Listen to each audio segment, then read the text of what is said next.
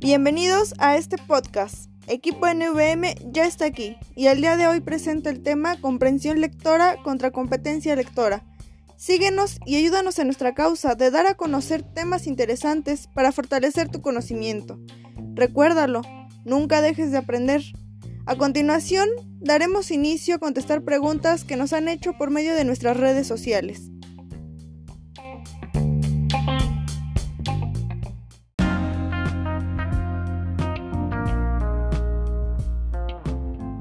Comprensión y competencia lectora.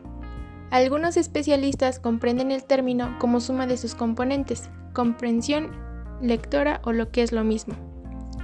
Definir la idea de leer por un lado y sumarle la de entender o comprender por otro, incluso entendiendo que un término abarca al otro. Existen infinidades de autores que tienen una definición acerca de la comprensión lectora. La comprensión lectora es una noción que surge de preguntarse qué es leer.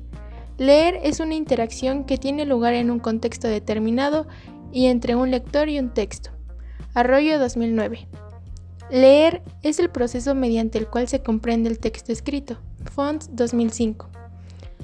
Para la OCDE, la comprensión lectora es la capacidad individual para comprender, utilizar y analizar textos escritos con el fin de lograr sus objetivos personales, desarrollar sus conocimientos y posibilidades y participar plenamente en la sociedad. La comprensión lectora es la capacidad de un individuo de captar lo más objetivamente posible lo que un autor ha querido transmitir a través de un texto escrito. Por lo tanto, la comprensión lectora es un concepto abarcado por otro más amplio que es la competencia lectora, la cual es la habilidad de un ser humano de usar su comprensión lectora de una forma útil en la sociedad que le rodea. De esta forma, la comprensión lectora es el hecho abstracto dependiente de la capacitación individual de cada persona, y la competencia lectora es la materialización concreta llevada a cabo en dependencia de la relación del individuo a la sociedad.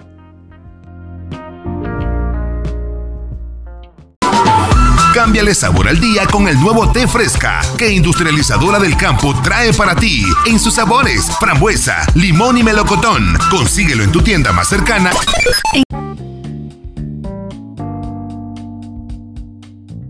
Y hablando sobre los propósitos de la lectura, se encuentran leer para obtener una información en general, leer para obtener una información precisa, leer para seguir instrucciones, leer para comunicar un texto a otro y por último, leer por placer.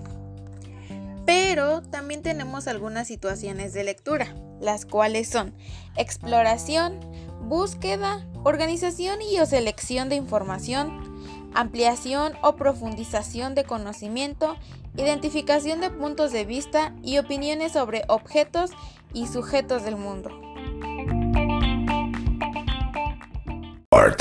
Encuentre un lugar único y agradable en la calle principal Salida a Varillas. Restaurante El Faro. Lugar perfecto para celebrar en un ambiente cálido y agradable.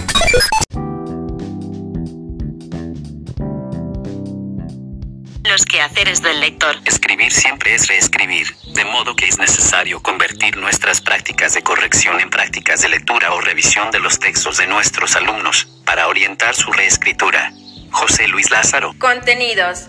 Delia Lerner sostiene, los quehaceres del lector y del escritor son contenidos y no actividades, porque son aspectos de lo que se espera que los estudiantes aprendan, porque se hacen presentes en el aula precisamente para que los estudiantes se apropien de ellos y puedan ponerlos en acción en un futuro, como practicantes de la lectura y escritura. Los quehaceres del lector en escuela. Tensiones y paradojas. Al parecer de Delia Lerner. Es importante reflexionar la forma de superar los obstáculos para ingresar los quehaceres del lector en escuela.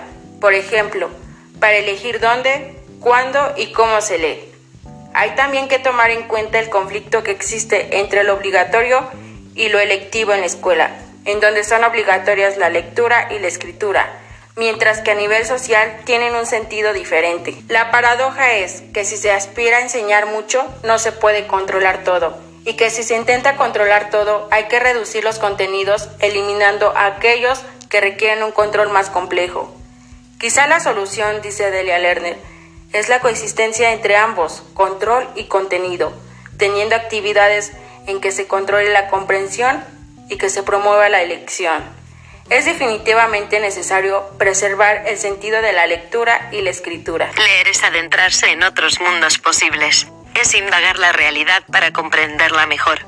Delia Lerner.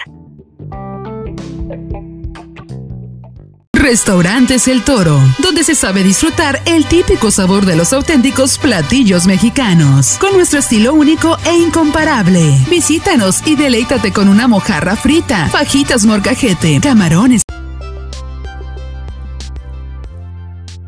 Los quehaceres del lector, los propósitos y las situaciones de lectura son constituyentes de la competencia o de la comprensión lectora. La respuesta es de la competencia lectora ya que trata de la habilidad de comprender textos mediante la lectura, mientras que en la competencia el lector es capaz de entender el contenido de un texto y asimilarlo como un nuevo conocimiento.